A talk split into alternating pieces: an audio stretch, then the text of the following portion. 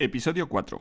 ¿Cómo combatir el cáncer de mama a través de la nutrición con el doctor Álvaro Ronco? Bienvenidos a Soluciones Saludables, el programa donde entrevistamos a destacados médicos y profesionales de la salud que hablan de las enfermedades que nos preocupan y dan las claves nutricionales para abordarlas con éxito. Con todos vosotros, Tony Villar. Muy buenas, ¿qué tal? ¿Cómo estás? Te habla Tony Villar y te doy la bienvenida a un nuevo programa de Soluciones Saludables. Pues bien, ya llevamos tres capítulos. Esto se ha pasado volando. Con este es el cuarto y ya van llegando las primeras reseñas en iTunes y de verdad quiero daros las gracias.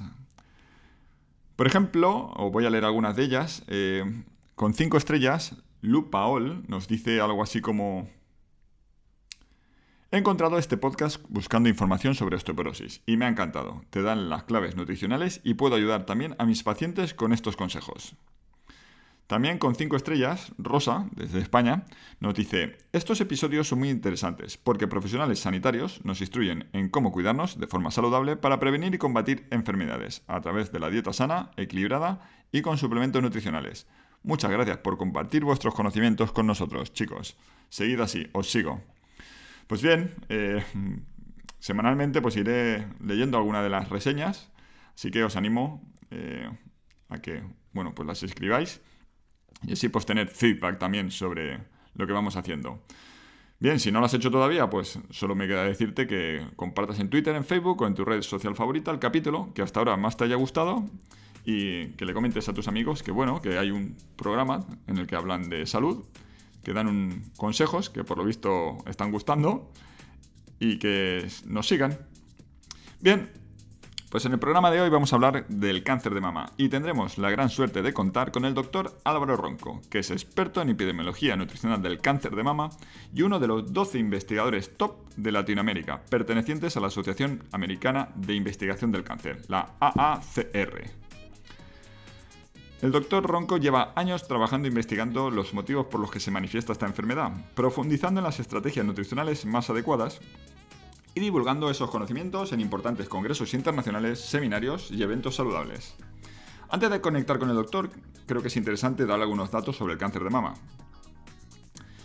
Mira, por ejemplo, según los datos de la Organización Mundial de la Salud, el cáncer de mama es el segundo cáncer más común del mundo y con diferencia el tipo de cáncer más frecuente entre las mujeres, con un estimado de 1,7 millones de nuevos casos de cánceres diagnosticados que viene a ser un 25% de todos los cánceres, y de esos 1,7 millones de mujeres, más de 1,1 superan por suerte la enfermedad gracias al diagnóstico temprano y a los tratamientos actuales. Pero lo cierto es que se puede hacer mucho más y mejorar estos datos. ¿Y cómo? a ver, ¿cómo? ¿Cómo va a ser? Pues utilizando nuestro poderoso aliado, la nutrición. Porque la comida es medicina. Bien, un datito más. Eh, el 19 de octubre eh, posiblemente sabrás que se celebra el Día Mundial del Cáncer de Mama.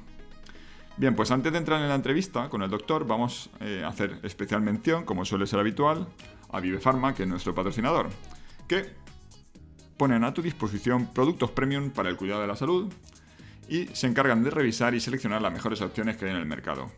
Puedes encontrar en su web ácido grasos omega 3, aceite de CRI, coenzima Q10, multivitamínicos, calcina cambogia y los productos de los que hablamos en el programa.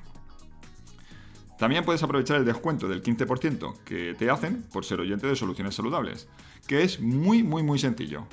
Solo tienes que entrar en vivefarma.com, eliges los productos que necesites, las cantidades, e introduces antes de finalizar la compra, es muy importante, antes de finalizar la compra, el código Soluciones15 y se te descontará del carrito automáticamente. Así de sencillo.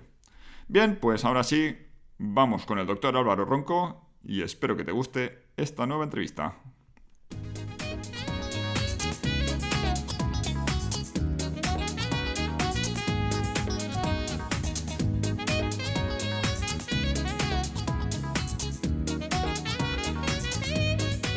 Hola Álvaro, ¿qué tal? ¿Cómo estás?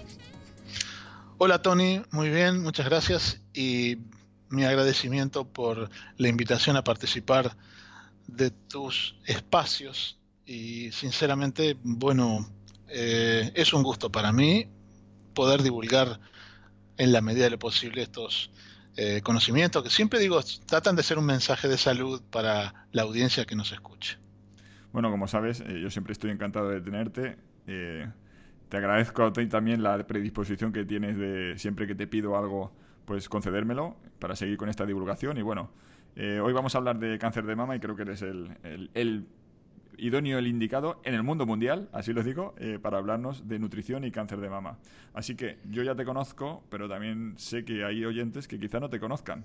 Por eso te pido, por favor, que nos digas quién es el doctor Álvaro Ronco y cuál es tu background.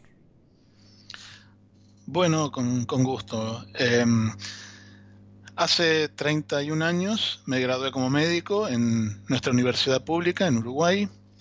Em, trabajé 12 años en el Instituto Nacional del Cáncer, que también tiene sede en Montevideo, y em, luego pasé a estar, ya llevo otros 12 años, en un hospital de la mujer, que es el principal, el de referencia del área pública, en el lugar que se llama Instituto de Radiología y Centro de Lucha contra el Cáncer.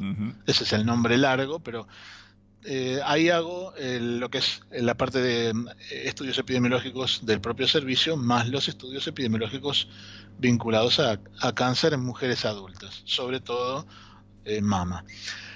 Em, de ahí han salido trabajos que se han presentado en distintas partes eh, del mundo, en congresos internacionales, lo último de referencia ha sido una opción que se abrió este, hace algunos meses, en 2016, porque, bueno, la Asociación Americana de Investigación de Cáncer en Estados Unidos eh, me distinguió como uno de los 12 investigadores de referencia de Latinoamérica en cuanto a lo que es investigación de cáncer. Y bueno, se ha conformado un, pequeño grupo que, procura o tiene la intención de generar líneas de investigación y de insumos de información para lo que es líneas de investigación que puedan tener apoyo desde Estados Unidos. Eso curricularmente es eh, algo que ha sido un gran espaldarazo. Yo no voy a cambiar la forma de expresarme respecto a, esto. Digo que eh, para decir lo que vengo diciendo siempre, tengo más respaldo, porque de esos 12 investigadores, este, soy el único que se dedica a nutrición y cáncer. Los demás tienen otras líneas de trabajo, lo que puede ser clínica o genética, biología molecular, etcétera. Así que, este, bueno, se trata de eso.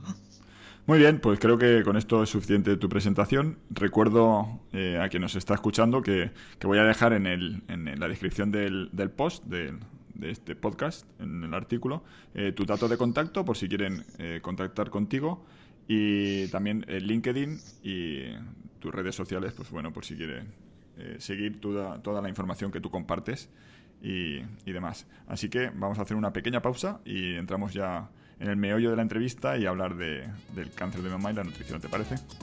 Cómo no, con mucho gusto, Tony. Gracias, Álvaro.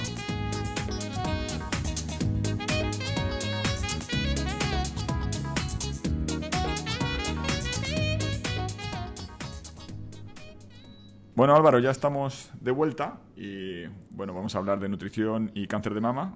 Eh, en principio me gustaría que contextualizáramos eh, lo que es la enfermedad, muchos la conocemos, pero bueno, eh, cuéntanos de qué se trata, las causas por las que se produce, las consecuencias a medio y largo plazo y cómo se suele tratar.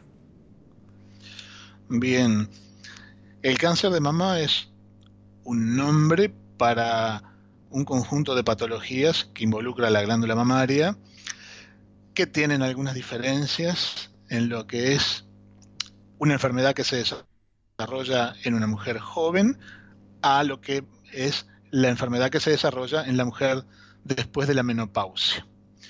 Hay quienes hablan de que se trata de enfermedades diferentes, por más que el órgano afectado es el mismo. En el fondo, está fuera de discusión que se trata de razones hormonales. Toca 100 veces más a la mujer que al hombre, y en ese sentido la glándula mamaria es un órgano que está particularmente eh, dependiente de condiciones hormonales. Dentro de las hormonas, los estrógenos han sido y son los principales responsables en cuanto a su desregulación eh, para lo que es la génesis de la enfermedad. Y eh, en el mundo en general, la curva de la incidencia de esta enfermedad empieza a ascender poco a poco en los 40 años y después de los 50, que es una edad promedio para la llegada de la menopausia, se va acelerando. Eh, y claro, muchos se preguntan si después de la menopausia, cuando los estrógenos cesan en su función de producción de estrógenos, eh, están en esa situación, ¿cómo es que la incidencia de la enfermedad es mayor después? Lo que ocurre es que con el cese de la producción estrogénica desde los ovarios, hay una compensación con mayor producción a partir de las glándulas suprarrenales y también localmente en muchos tejidos, en el tejido adiposo, sobre todo, en la grasa corporal, que tiene una estructura capaz de cambiar hormonas masculinas a hormonas femeninas. Eso es un fenómeno crucial en esto. La regulación o desregulación hormonal es algo que es modulado por distintos aspectos. La nutrición es uno de ellos, es muy importante. Se puede llegar a tener un mejor control de lo que es la síntesis de, estrógenos y su vida posterior y su eliminación también a través de la nutrición. Entonces, en esta enfermedad hay terapéuticas que son ya convencionales, como el caso de la cirugía, en general cuando se puede operar, que es la mayoría de las veces, hay una expectativa razonable de curación, pero intervienen también la radioterapia, el, tratamiento con radiaciones y la quimioterapia, drogas que procuran eh, matar las células tumorales, aunque también comprometen muchas células normales. Y se ha ido agregando una hormonoterapia, habiendo ya admitido el rol importante que tienen las hormonas, e incluso existe modernamente una terapia de tipo biológica o inmunoterapia, que es la que utilizan también los especialistas oncólogos, que eh, involucra lo que se llaman anticuerpos monoclonales, que tratan de ser sumamente específicos para lo que son células cancerosas con ciertas características hormonales que reconozcamos están todavía lejos de ser una situación ideal porque también tienen sus efectos secundarios. Esa es la estrategia general y en esa estrategia, personalmente vemos este, un hueco que hay generado, donde hay un, ambiente para poder aportar cosas, como una colaboración más, que se ocupa mucho de la paciente y también que contribuye a generarle un ambiente más difícil a esas células cancerosas para que puedan eh, sobrevivir y diseminarse, que es la nutrición. Genial. Mira, eh, ahora luego entraremos con el tema de la nutrición, pero me gustaría seguir con esta línea y que nos contara los principales síntomas que se manifiestan cuando alguien padece cáncer de mama.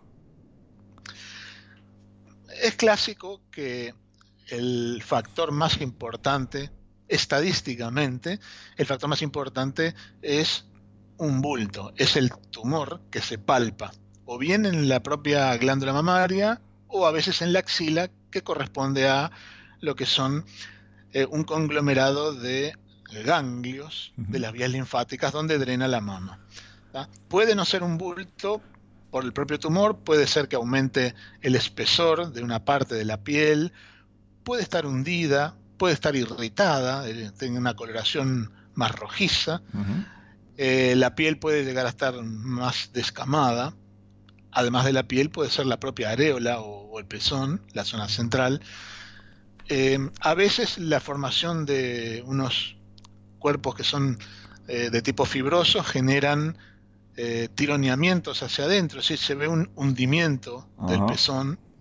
Este, como la zona que se afecta más es el, la de los ductos mamarios, que son, son canalículos, son conductitos, pequeños cañitos que están encargados de la, del transporte y la secreción de la leche entonces a veces se puede ver una secreción a partir de lo que es el pezón, pero que no es leche, pueden ser fluidos al estilo de linfa, puede ser sangre también.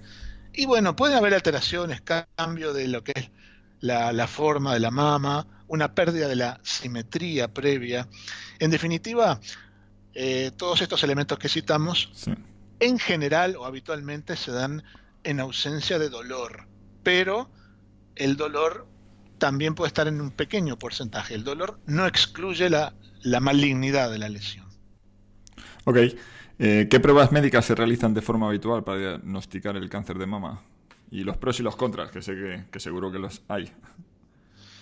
Uh, ese es un capítulo bastante, bastante extenso y hasta muy comprometido. Eh, digamos, lo habitual es que frente a sospechas, eh, la mamografía es la herramienta diagnóstica principal.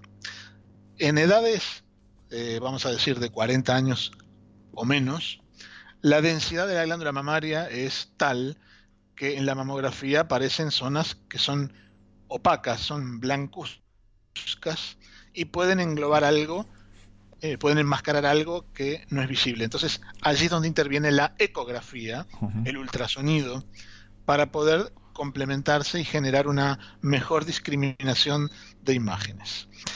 Eh, llegado el caso, pueden haber eh, exámenes complementarios al estilo de resonancia nuclear magnética, con una mejor resolución, y después están los de valoración además de esta resonancia, puede ser una tomografía computada, puede ser una centellografía, es decir, eh, esto es para ver extensiones en otros órganos, como en el caso de los huesos. Aquí lo principal de, de lo que es la mamografía es que realmente, por más que tenga sus limitaciones, sigue siendo una herramienta diagnóstica fundamental.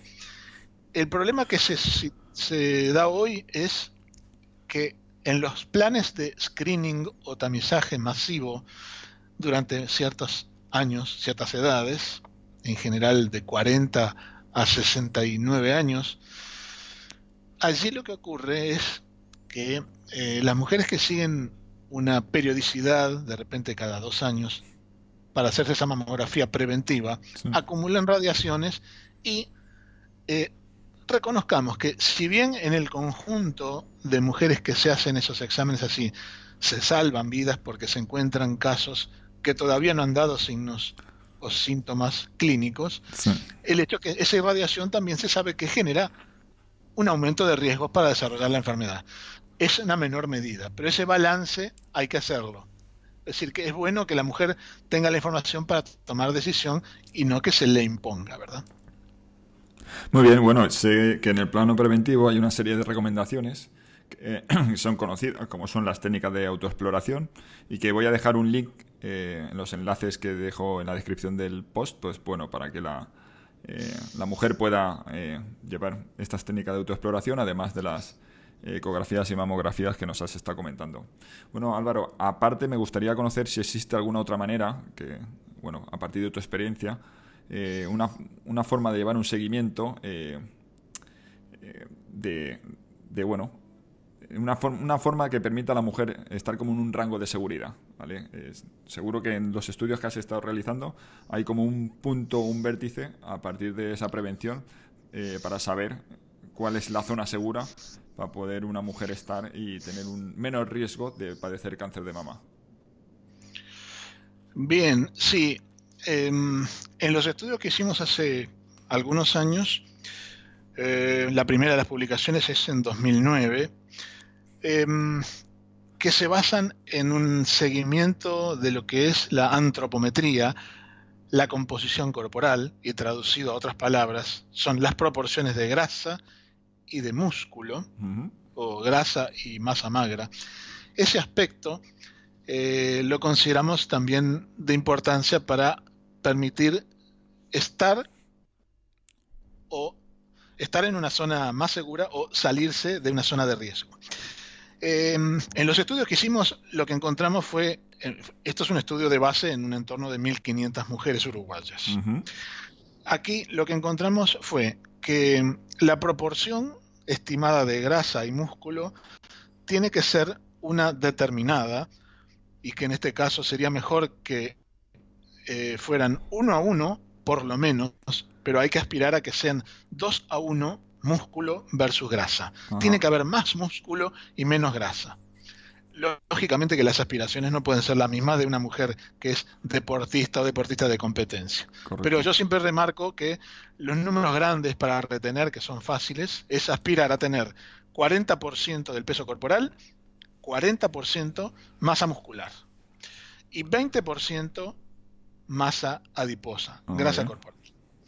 Nosotros encontramos que cuando la relación de grasa y músculo era, por ejemplo, superior de grasa al músculo, cuanto mm. más grande era esta diferencia, más alto era el riesgo de desarrollar cáncer de mama. Y lo fue en mujeres jóvenes y en mujeres mayores. Lo fue en la premenopausia y lo fue en la posmenopausia. Y también es interesante que como uno haciendo la composición corporal tiene información que es lo que está debajo de la piel, uno no tiene la relación numérica de peso y estatura como nos da simplemente la balanza y un estadímetro. Uno puede tener una composición corporal totalmente desarreglada, desajustada, aunque crea que la balanza está bien.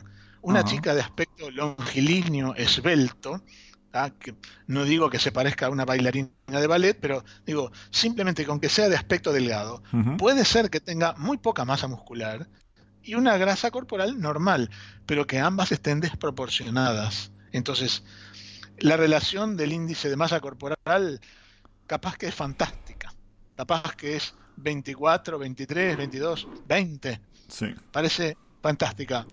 Pero esos kilos por metro cuadrado no indican cómo está compuesta. Y entonces, si esa chica con ese aspecto así tiene, por ejemplo, el doble de grasa que de masa muscular, no está en una buena situación. Lo que se regula hormonalmente con la grasa y los músculos es algo que uno lo puede controlar. Y por eso es que, por eso que le doy esa, ese valor a el cuidado de la proporción de la masa grasa y la masa magra. Eh, Álvaro, ¿habría algún tipo de herramienta para poder medir eh, de forma local, en casa, el porcentaje de grasa y de masa magra? Sí, sí, de hecho eh, hay balanzas que se conocen como balanzas eh, de escáner corporal o de bioimpedancia, ese es el sistema, que son balanzas eh, de aspecto común y corriente. Lo único que tienen es la posibilidad de, al haberle ingresado los datos, por ejemplo, de la edad y la estatura, ¿ah? eh, uno con esa balanza tiene la posibilidad de que le calcule, además del porcentaje de agua corporal y algún otro detalle, esto que nos importa, que es el porcentual graso y el porcentual muscular. Incluso algunos, dependiendo de marcas y modelos, algunos calculan masa magra eh, y alguna otra cosa. Pero esto es eh, algo de costo accesible y de hecho hay marcas de distintas procedencias y que esto se puede usar. Si se hace bien, hay que utilizarlo siempre de la misma manera. Por ejemplo, al levantarse, sí hay que haber hecho una evacuación de vejiga y de intestinos para, reducir lo que sería ese agua extra y peso extra. Siempre las mismas condiciones. Y hacerlo de repente cada dos semanas o una cosa así, eh, digamos, y, nos permite ir monitoreando la evolución. Nos permite conocer un punto de partida y la evolución que vamos haciendo con lo que hacemos del punto de vista de la nutrición en cuanto a la dieta y en lo que puede ser la parte del ejercicio físico. Muy bien, bueno, pues recordar, 40% de músculo y un 20% de grasa. Ese, esos son los porcentajes más adecuados pues, para estar en ese rango de seguridad. Porque en función de, ese equilibrio, desequilibrio, pues el cuerpo eh, eh, reaccionará hormonalmente de una manera u otra y ahora entraremos en ello. Porque ahora es cuando llega la pregunta clave de la entrevista, es Álvaro, eh, ¿Qué papel juega la nutrición para combatir el cáncer de mama? Lo primero que tengo que decir es que eh, hay que desmitificar el concepto de que es una cuestión genética. ¿Por qué? Porque la importancia reconocida de una enfermedad genética, algo heredable, eh, no supera el 5% en números redondos lo que es la nutrición y que involucra aspectos como la alimentación, como lo que puede ser la composición corporal, eh, la presencia o no de obesidad, eh, factores que pueden ser metabólicos, como ejemplo la diabetes, que puede incidir en todo esto, a título general. La responsabilidad, el riesgo atribuible, como le llamamos en epidemiología, es de un 30%. Uno podría decir entonces, si hacemos determinadas cosas, podemos reducir en un tercio la presencia de casos nuevos. Y si a esa dieta, con, con unas cuantas correcciones, le modificamos además más cosas, donde podamos controlar composición corporal y todo esto que decía, eh, incluido la actividad física, nosotros estamos en condiciones de corregir un entorno de un 60%. Quiere decir que prácticamente pueden ser evitables dos casos de cada tres. Esa es la medida de lo que el enfoque de la nutrición en una prevención primaria podría. En el combate de lo que es la generación de la enfermedad, tiene ese potencial impacto. Luego de un diagnóstico, tenemos chances de ayudar para cambiar. Por un lado, lo que puede ser el mejoramiento de la calidad de vida de la paciente, pero podemos mejorar dos aspectos que son importantes, porque hacen al pronóstico. Esto no es seguro, como no es nada seguro, no es el 100%. Pero sin embargo, hay decenas de trabajos ya desde hace más de 10 años que muestran que las mujeres que hacen ciertos cambios, corrigiendo la dieta, corrigiendo su composición corporal, el nivel de actividad física, mejoran su sobrevida, viven más y recaen menos. Así que en ese sentido, aunque no podamos identificar a quién le toca va a resultar mejor y a quién no, en el conjunto de mujeres que hacen cambios, hay más cantidad de aquellas que les va mejor. Entonces, eso justifica, además de que prevenimos otras enfermedades crónicas. Eso te iba a comentar, que, muchas veces son, claro, son las que producen a veces los desenlaces fatales, ¿verdad? Porque si hay compromisos cardiovasculares o metabólicos severos u otras enfermedades, son esas las que terminan eh, comprometiendo la vida de la paciente y no el propio cáncer de mama. Si ya de paso podemos tener en cuenta un, enfoque que controla o puede controlar todo eso, tanto mejor. Muy bien. Eh, bueno, pues, ¿qué alimentos o grupo de alimentos eh, deberíamos de evitar y por qué?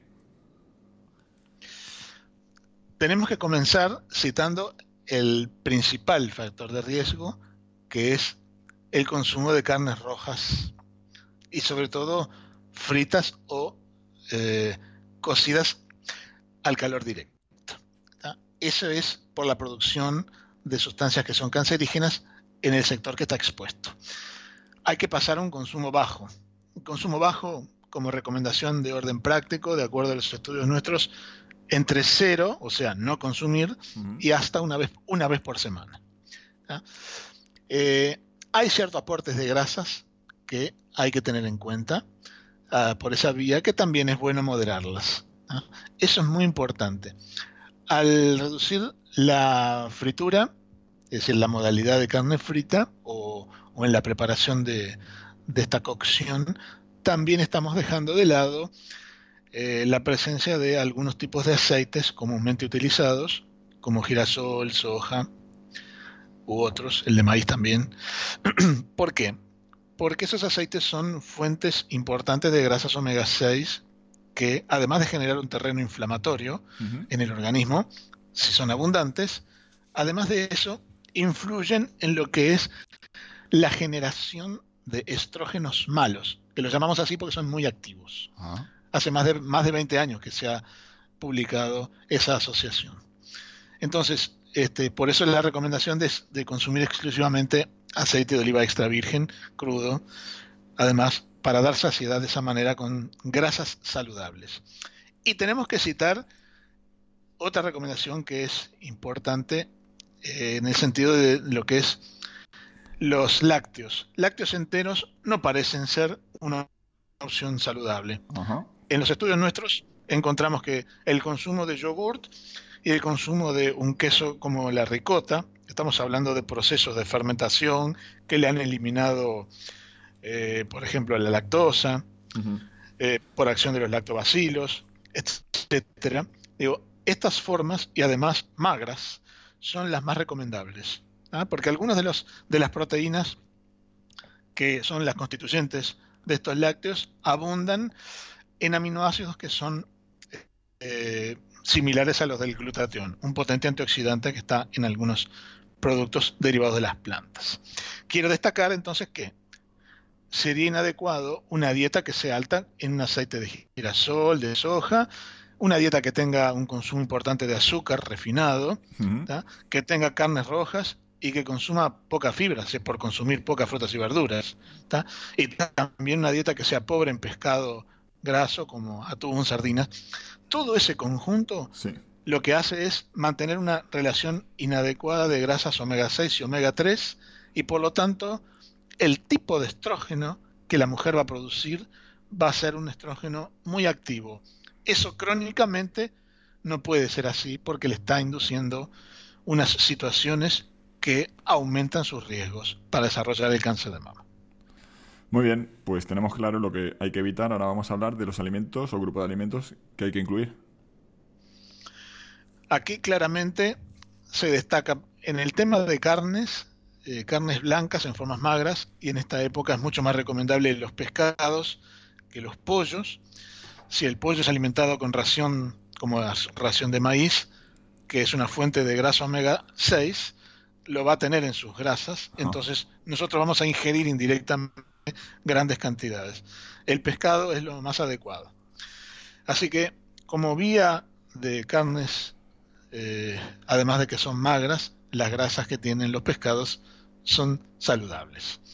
Después, yo recomiendo un consumo alto de frutas, sobre todo frutas cítricas y frutos del bosque. El contenido de antioxidantes, que es muy variado, incluye, incluye además algunos en particular. La fruta del bosque, caso de lo que son las fresas, arándanos, moras, etc., eh, es abundante en las antocianinas o antocianidinas, que le dificultan el desarrollo de pequeños vasos que son necesarios para que las células cancerosas al migrar encuentren lugares donde anidar. Así que alto contenido de antioxidantes para que ejerzan también un efecto importante antiinflamatorio.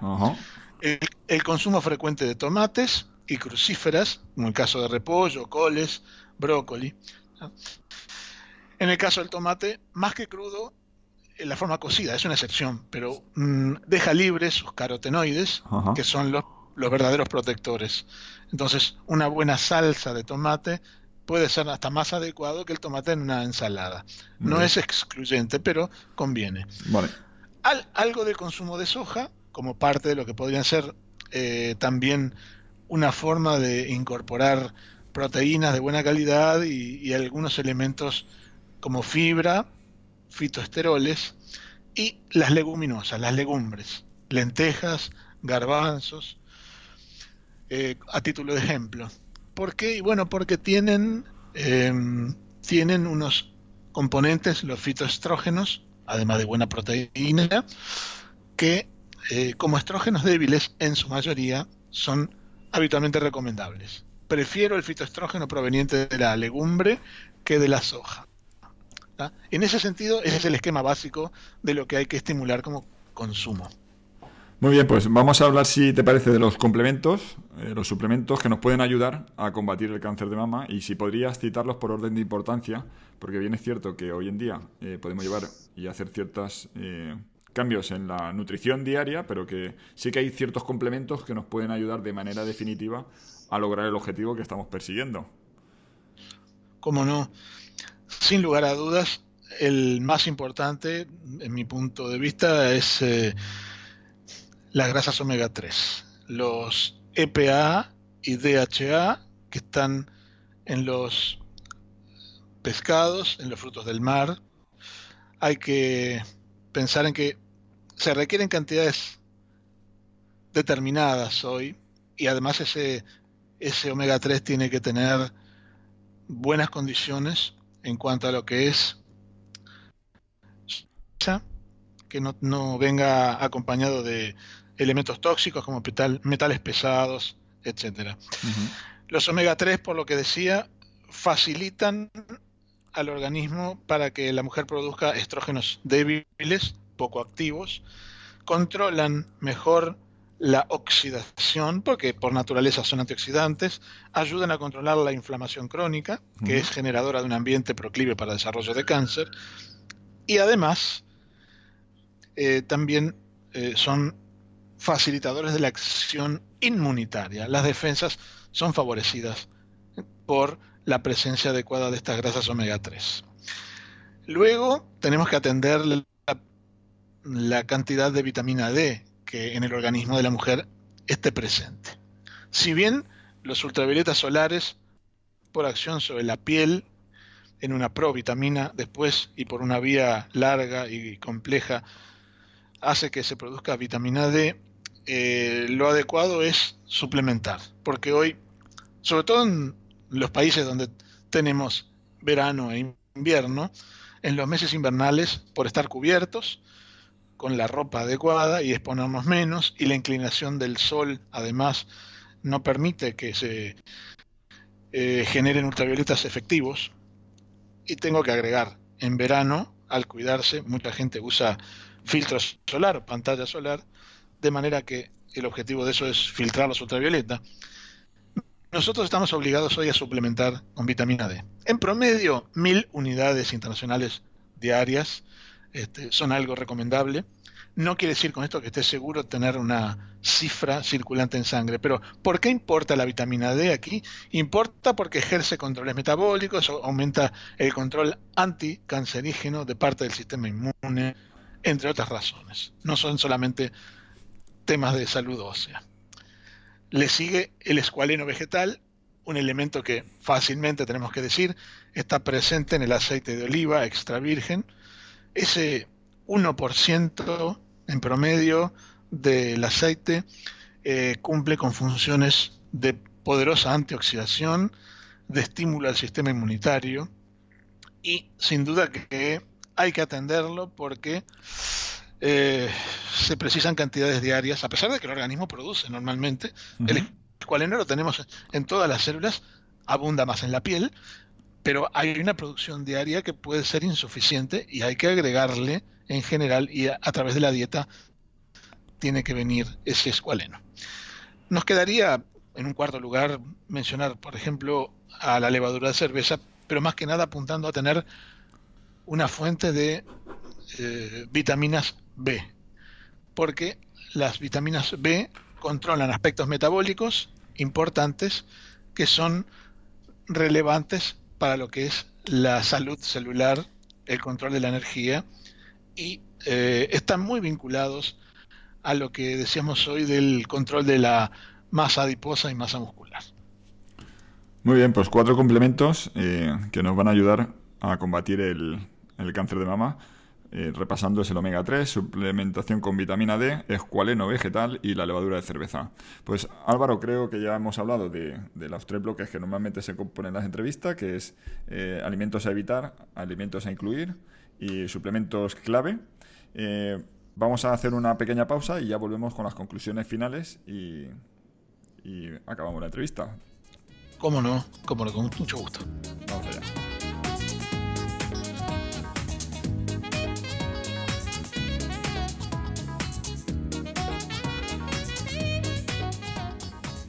Pues doctor, sinceramente, pienso que no nos dejamos nada. Para concluir y cerrar la entrevista, me gustaría que hicieras un resumen, algún consejo extra, si se nos ha quedado en el tintero, y dieras palabras de ánimo para quienes estén pasando por esta situación. Con mucho gusto, Tony.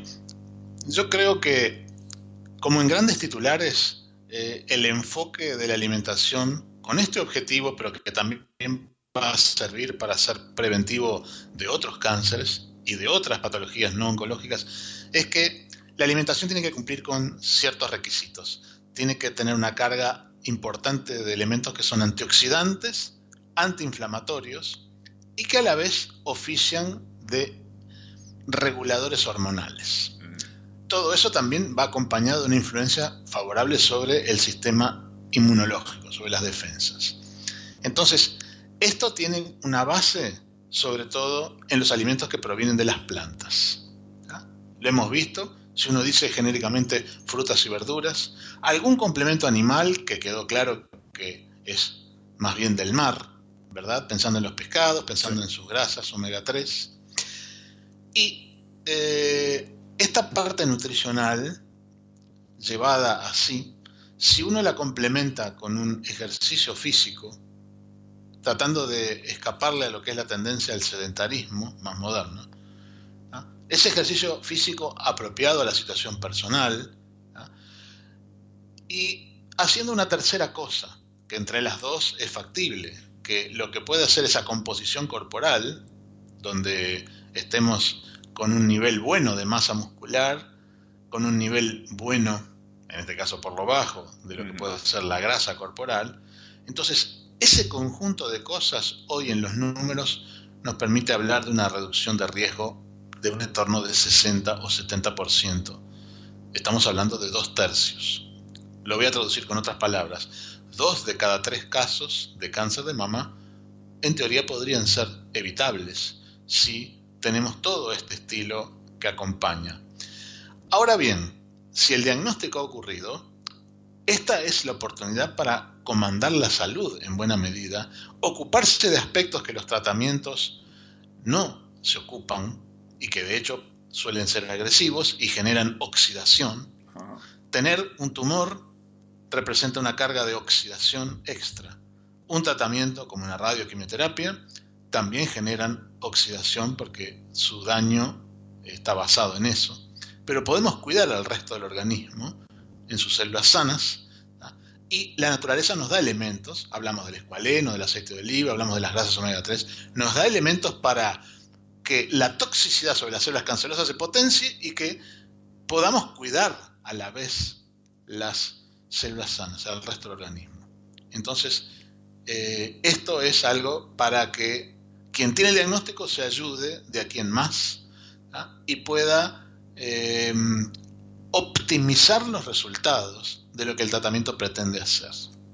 Si tengo que destacar una cosa sola, diría, porque no puede hacer mucho de todo esto, bueno, en el caso que esté excedida de peso, y si usted tiene un diagnóstico de cáncer de mama, trate de bajar de peso, haciendo lo que debe hacer, algo de actividad física y corrigiendo aspectos de la dieta que no son solo las calorías, sino usando todo esto que influye sobre lo que ha sido probablemente la génesis de ese cáncer de mama. Eso es lo que yo tendría para agregar, Tony, eh, como conclusión. Muy bien, me parece perfecto. Me gustaría hacer un par de matices, ¿vale? Porque igual que has hecho el matiz de las calorías, que hay gente que, personas que, bueno, por desconocimiento piensan que reduciendo las calorías eh, pierden peso, pero creo que la importancia real está en elegir los nutrientes adecuados, en los hidratos, las proteínas y grasas adecuadas, en la combinación justa eh, más que en pensar en las calorías. hay que pensar en los nutrientes que estás consumiendo.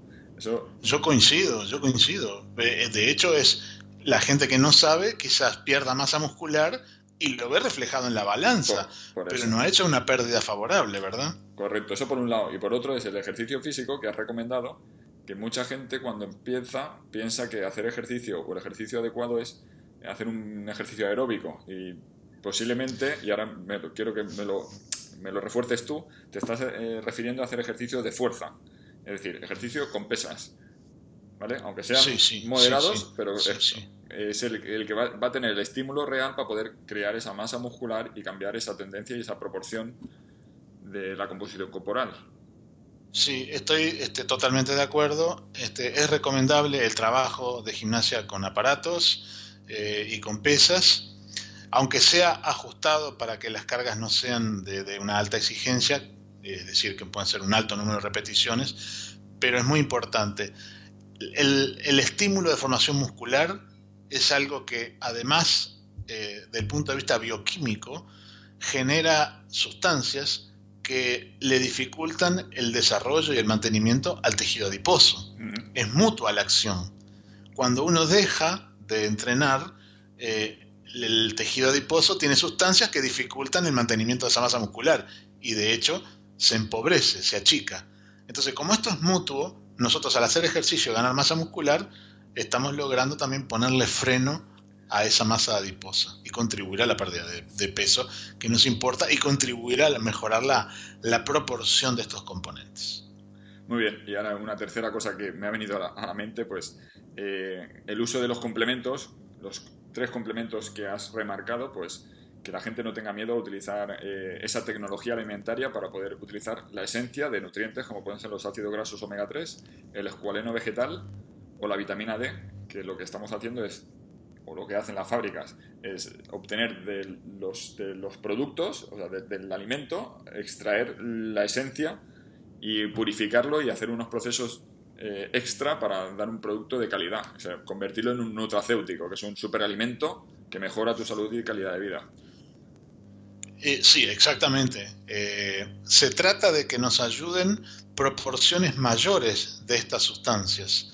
Hoy estamos en una era donde hay que hacerse a la idea de que algunos suplementos tienen que ser bienvenidos. Lo que sería un error si nosotros dijéramos hay que incluir un suplemento, pero la, dieta no aporta nada de lo que tiene que ir junto con él.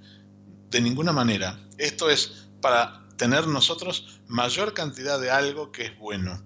Y en ese sentido, hacemos hincapié, remarcamos que por mejor que sea eh, el componente principal de un suplemento no actúa solo, actúa en asociación con otros.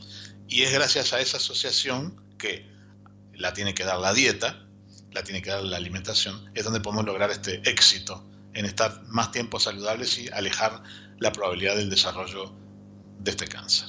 Álvaro, mi buen amigo, te agradezco de corazón que estés siempre dispuesto a ayudarme. la entrevista ha sido increíble, me ha encantado y sé que va a ayudar a muchas personas y espero que sea compartida en las redes sociales, bien valorada en iTunes y que tenga un gran alcance. Así que te conozca mucha más gente y que podamos seguir divulgando estos conocimientos que, como recuerdo ahora un libro, el título de un libro, son conocimientos que salvan vidas. bueno, Tony, el agradecido soy yo por esta oportunidad de difundir nuevamente los conocimientos y me despido de ti, de toda la audiencia, hasta muy pronto, hasta cualquier momento. ¿eh? Ha sido más que un gusto para mí. Aquí termina nuestro programa de hoy. Si quieres volver a escuchar el episodio y encontrar todos los recursos y herramientas citados en la entrevista, entra en nuestra web solucionesaludables.com. También puedes seguirnos en iTunes y Twitter. Hasta la próxima. Cuídate.